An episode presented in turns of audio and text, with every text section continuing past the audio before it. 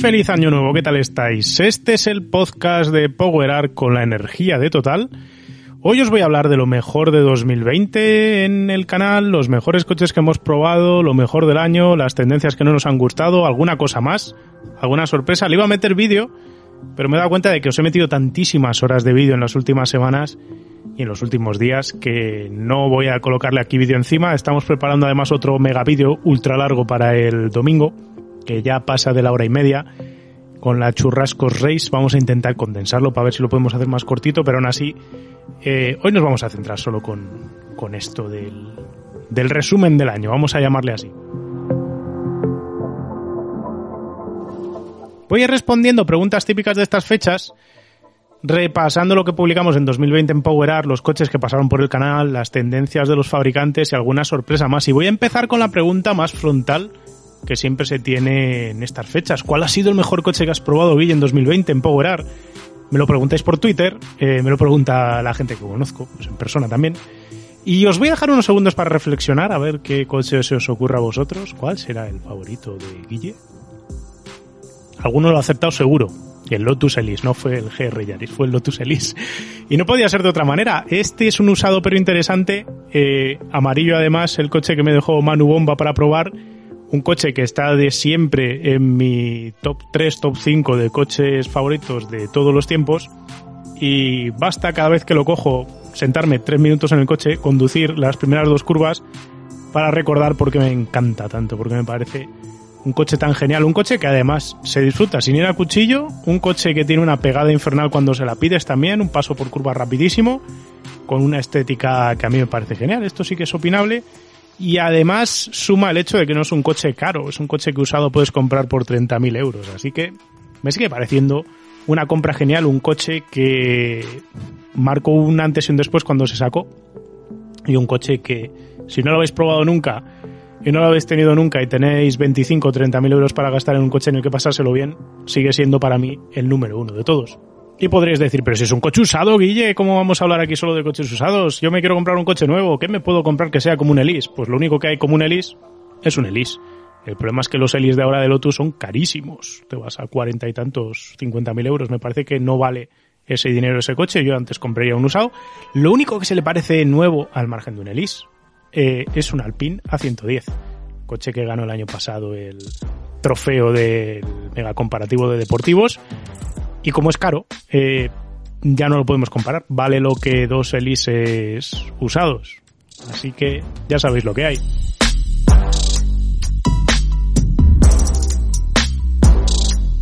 Y ahora me toca hablar del coche nuevo del año, ¿no? Porque si ya he hablado del usado pero interesante del año, que al final es el coche del año para Powerar para mí. Os voy a decir cuál ha sido mi coche favorito, este lo vais a acertar más fácil, ¿no? En 2018 mi coche favorito nuevo que probamos fue el Fiesta ST. Fue el año del Fiesta ST después, estuve durante meses recordando lo maravilloso que era un Fiesta ST en 22.500 euros más o menos que se compraba en aquel entonces. Ahora vale 27. ¿Y qué queréis que os diga? 27 eh, a 22 son 5.000 euros más. Ya sin descuentos y con plazos de entrega de 6-8 meses, ya no es la compra tan buena que era en 2018. 2018 era el año para comprárselo y de hecho el que lo compró en 2018 negociando con el concesionario en 22.500 eh, hizo bien en comprarlo porque si lo quieres ahora usado más o menos te van a pedir eso como mínimo. En 2019 el año pasado ganó el Alpina 110 que ganó además la mega comparativa de deportivos de manera sorprendente y fue el mejor coche que probé en 2019 y sigue siendo el mejor coche nuevo para conducir que hay ahora mismo en el mercado, a mi juicio, de todos los que he probado para conducir en carretera abierta, quiero decir. Porque me parece que combina todos esos factores para poderlo disfrutar sin ir a velocidades vertiginosas de esas de perder el carné en un instante. No me parece exageradamente caro, aunque sea escarete el coche. Y me sigue trayendo muy buenos recuerdos.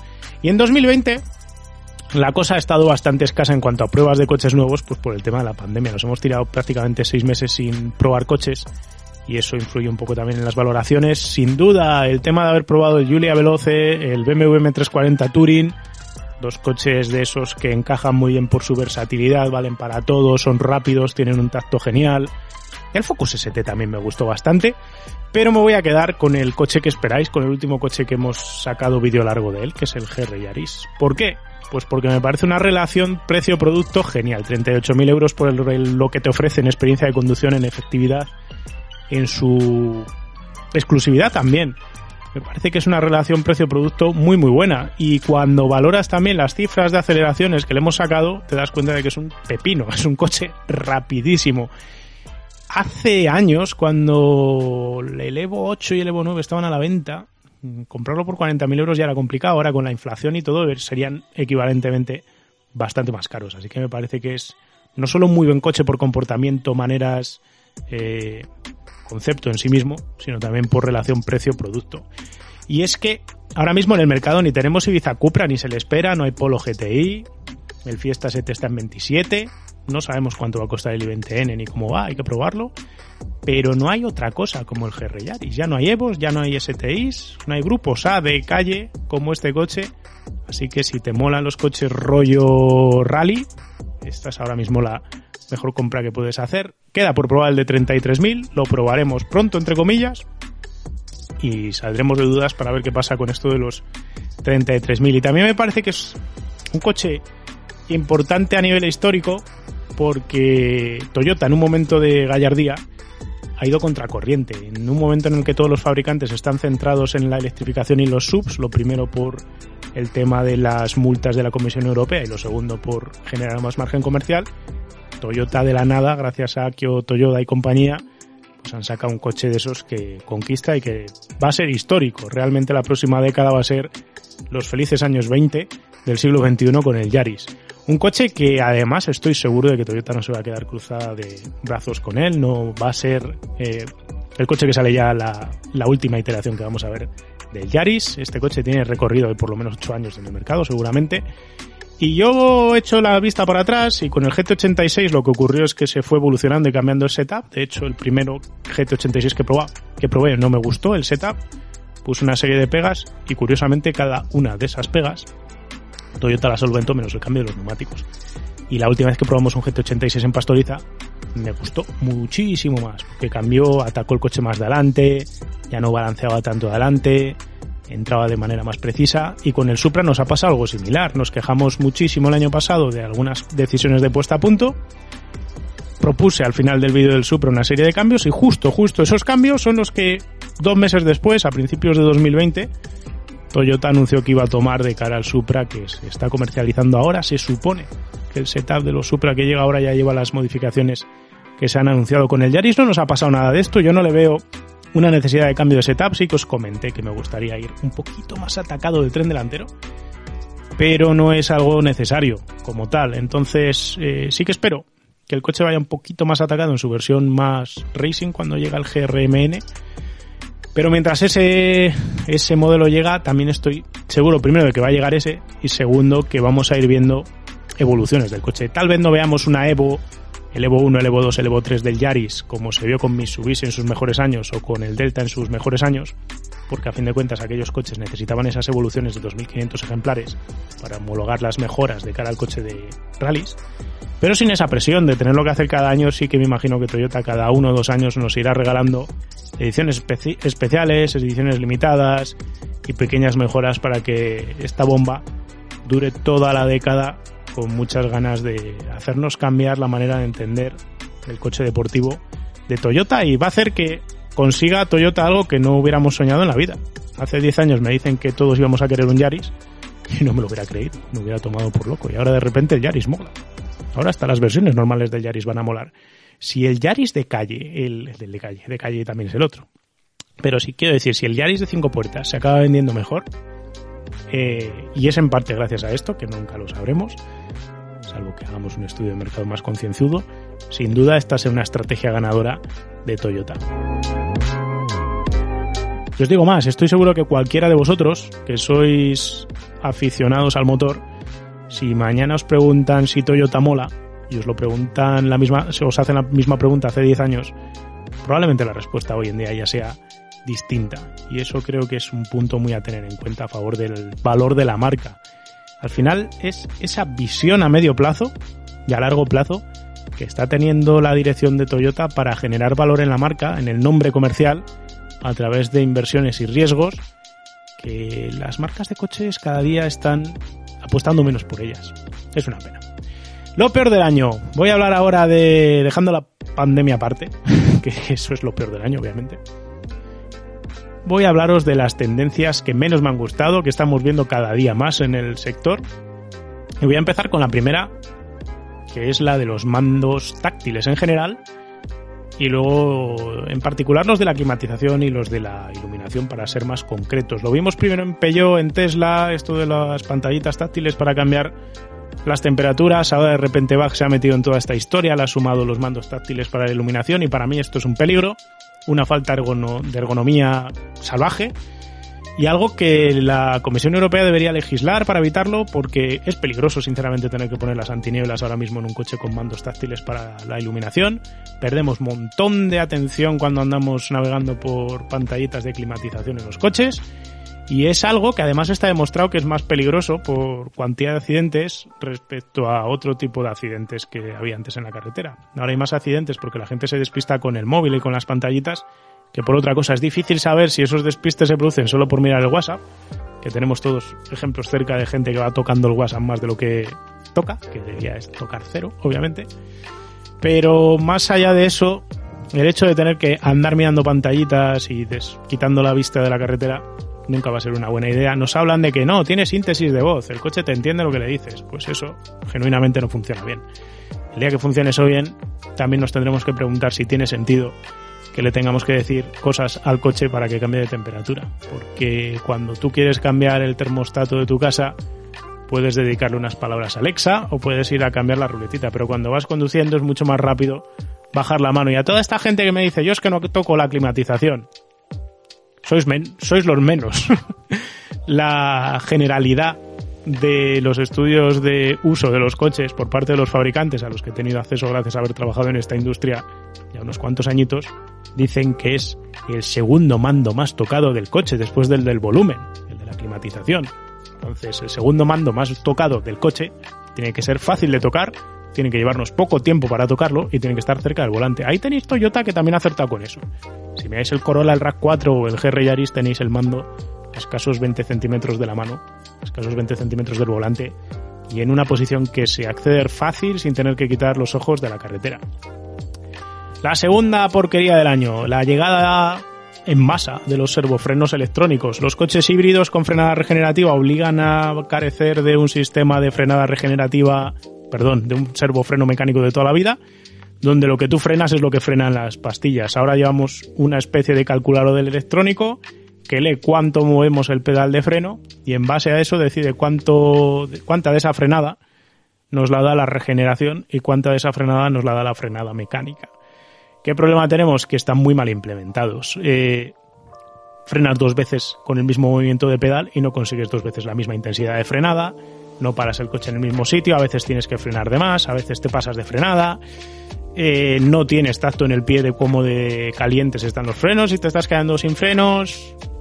Es una auténtica pega. Y en algunas marcas como Toyota, que ya lleva años utilizándolo, pues va mejor en el Alfa Romeo Giulia, que lo probamos también, un sistema de estos de servofreno electrónico iba meridianamente bien porque no tiene sistema de recuperación energética de la, de la inercia del coche.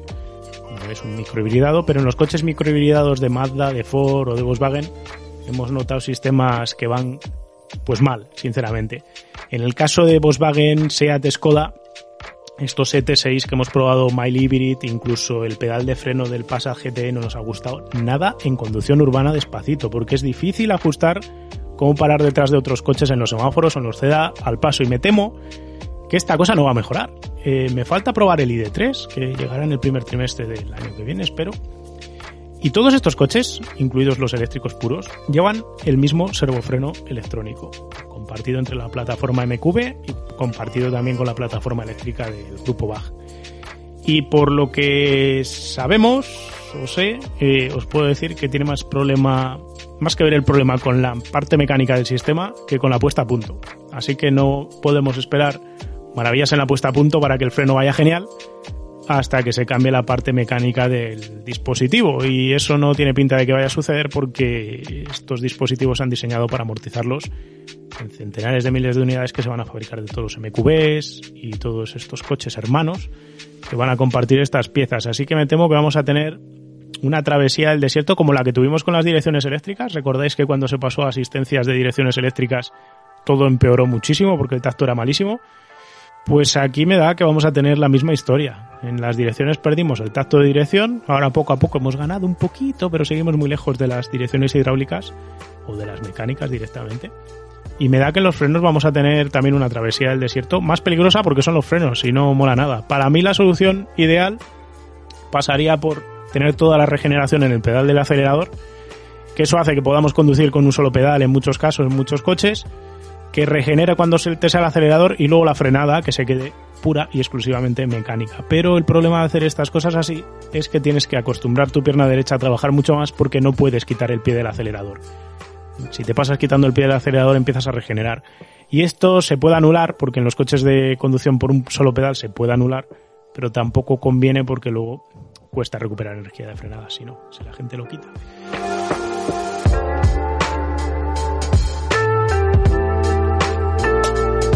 Otra cosa que no me ha gustado, el uso de los sistemas MyLibrid en muchos coches en masa. Se ha utilizado en los ET6 de Volkswagen, en los MyLibrid de Ford, que sirve para obtener la etiqueta famosa Eco, para decir que el coche es híbrido, pero genuinamente, por, los, por las pruebas de consumo que hemos hecho, no ahorran nada.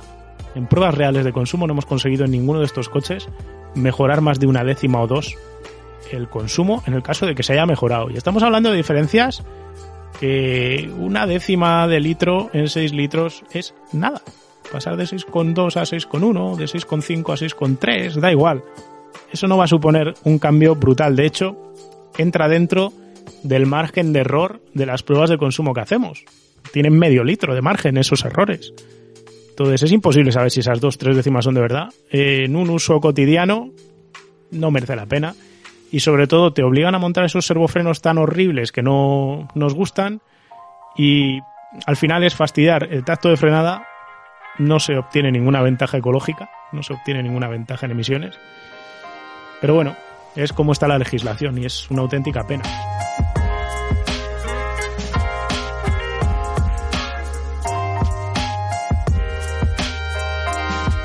Otra tendencia que no mola nada es la que, prosigue la subización del mercado. Seguimos viendo más subs cada día. Y es otro de los aspectos negativos que estamos viviendo en esta década, que empieza ahora, en la década que, abandonamos. Y me hace preguntar, si tenemos tan claro que lo importante es reducir consumos y emisiones, eh, como para sacrificar por ello el tacto del pedal de freno, entonces ¿por qué narices vendemos coches con coeficientes aerodinámicos marísimos como el de la Arona? La Arona que viene el lunes que viene por el canal tiene un CX de 0.37 y tiene más superficie frontal que la de Ibiza.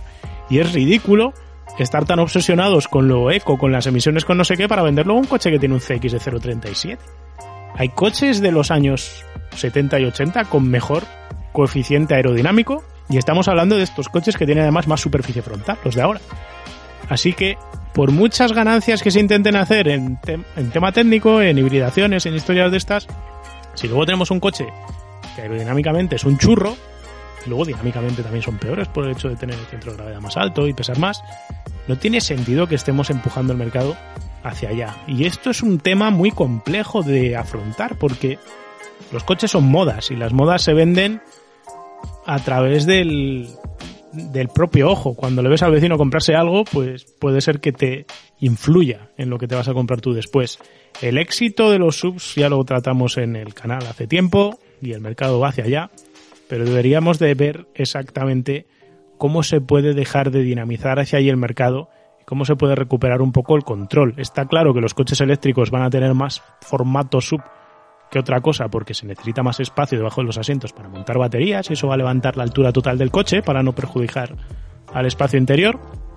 Pero de la misma manera que los coches han crecido una barbaridad respecto a hace 10 eh, o 20 años, pues la cuestión es si realmente necesitamos los mamotretos gigantes que a veces se proponen. No todo sub es gigante, ya hablamos en su día cuando probamos, por ejemplo, el Puma ST Line, que el coche medía poco más o menos con Focus 2 y hay más subs que miden como sus versiones, como otros coches de hace 10 años del segmento C, así que tampoco hay que echarse las manos a la cabeza, pero a veces aparecen mamotretos gigantes, no voy a mirar a ninguna marca premium en concreto, pero coches que no tienen ningún sentido.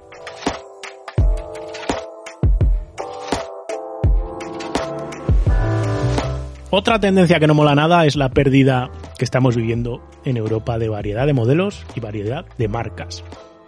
Hemos visto que con esto de la llegada de las nuevas normativas de emisiones que arrancan ahora con la media de flota de emisiones de CO2, como los fabricantes han llegado muy tarde a acoplarse a las cifras que le había exigido la Unión Europea, me parece ridículo que ahora los fabricantes se quejen porque estas normas de emisiones se saben hace prácticamente una década que se sabe cuál era el objetivo de CO2 para 2020.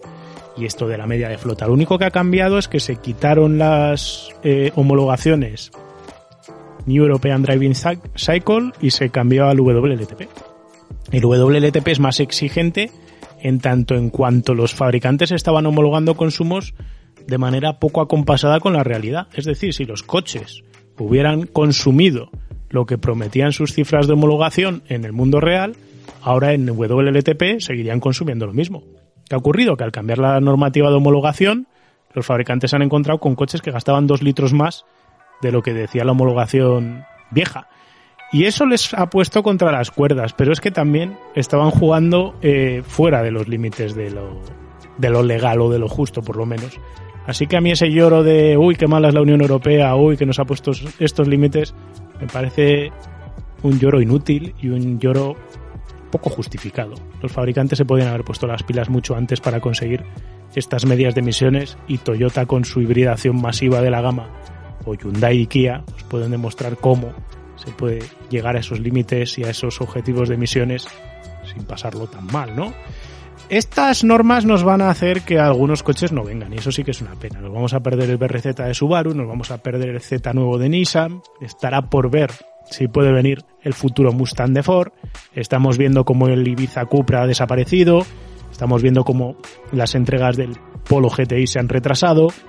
Estamos viendo que prácticamente todos los coches deportivos que nos molan van a empezar a estar eh, cada vez más con cuentagotas. Y lo que es peor todavía es que como cada vez las marcas se juntan más entre ellas, ahora con la fusión entre PSA y, FCA, cada vez vamos a tener también menos variedad para comprar. Y si los fabricantes nipones se medio ponen de lado y se van del mercado con sus coches chulos, nos vamos a quedar sin mucho donde elegir, la verdad. Y la última tendencia que voy a criticar de lo peor de 2020 es algo que estoy viendo venir desde hace casi cinco años, diría yo, que es la aparición de los eh, profetas, de los mesías del coche eléctrico y los que les hacen frente desde el otro lado del río tirándoles piedras, los eruditos del coche de combustión. Parece, me parece por lo menos estúpido eh, este comportamiento y este enfrentamiento innecesario entre los defensores de una tecnología y los defensores de la otra, pero se ven decenas, cientos de personas en redes sociales, en canales de YouTube, predicando y hablando de las maravillas del coche eléctrico y enfrente otros cientos negando la mayor y diciendo que eso es una mierda y que el futuro no puede ser eléctrico y que como el coche de gasolina no hay nada. Y además, lo peor de todo es que nos encontramos cada vez más profetas y eruditos de las dos, sobre todo de la parte eléctrica, me temo, no tanto de la de la gasolina, pero que también aparecen y, y hablan, que hablan sin saber o sin saber o sin por lo menos tener la ciencia de su lado, teniendo, tener la técnica de su lado, tener el conocimiento básico y fundamental sobre lo que implican las emisiones de un coche, las emisiones de otro, las emisiones en ciclo completo de vida o ni tan siquiera cómo funcionan los coches. Nos hemos encontrado que mucho defensor de un tipo de coche en concreto desconoce absolutamente toda la automoción. No conoce cómo funciona un freno, no conoce cómo funciona una suspensión, no conoce cómo se conduce un coche, no son probadores de coches, ni tienen conocimiento, ni son gente con cultura del automóvil y se ponen a hablar de las maravillas o, las, o los contras de un vehículo sin tener esa base de conocimiento y están generando un ruido de fondo que parece que hace culpables a los clientes de unos y otros coches. Y yo creo que tenemos que pasar página y ser un poco más maduros en todo esto y seguir mirando las cosas como tocan. Un cliente tiene que mirar que un coche es un servicio Es un producto que le tiene que hacer un servicio. Un servicio que va a empezar por lo objetivo, que es moverse de punto A al punto B. O sea que si mañana te compras un coche, lo que esperas es que te lleve de un sitio a otro. Y que cuando te lleva de un sitio a otro no te genere problemas. Una vez que ya has conseguido que el coche te lleve de A a B sin problemas, sin que pida nada a cambio de ti, sin que pida un esfuerzo de tu parte, podremos decir que ese producto es un buen producto. Porque si te compras una radio, lo que esperas es que funcione y se escuche la radio. No esperas que para poder oír la radio tengas que andar agitándola cada tres minutos o le tenga que dar directamente la luz solar. Lo que esperas es que se oiga la radio y punto, no le quieres dar más vueltas. Pues con un coche tiene que ser lo mismo, es un aparato de transporte. O sea que tiene que poderte transportar y cumplir esas funciones. Una vez que ya has cumplido esas funciones te puedes plantear otras cosas. Eh, objetivos aspiracionales, emocionales, morales, que sea bonito, que genere sensaciones positivas al utilizarlo, que te guste conducirlo, por ejemplo y que sea sostenible si es que el tema de la sostenibilidad es relevante para ti. Pero lo primero es que el producto cumpla tus necesidades. Y yo creo que nos olvidamos un poco de esto cuando empezamos a escuchar a estos profetas diciendo eh, el coche eléctrico lo es todo o el coche eléctrico es una mierda. Porque para algunos el coche eléctrico puede ser una buena solución si el tipo de uso que hace no se lo compromete el hecho de tener un coche a baterías. Pero es que hay mucha otra gente a la que directamente les es inviable tirar por un coche eléctrico. Y no son mejores ni unas personas ni las otras. Cada uno tendrá que comprar lo que necesite. Y deberíamos de quitarnos ese, esa manera de ver el mundo entre antis y pros, entre talimarca o antimarca, entre Tesla lo mejor, Tesla es lo peor, eléctrico lo mejor, combustión lo peor, todas esas historias de lo mejor y lo peor, el blanco y el negro, y no ver que hay mucho más, hay mucho más allá de lo que se habla en estos, en estos aspectos. Hay que quitarse ese velo y comprender que el coche es un servicio y que ese servicio es de movilidad y que lo primero es que el coche esté al servicio del cliente y no el cliente al servicio del coche. El día que eso pasa, mal negocio amigos.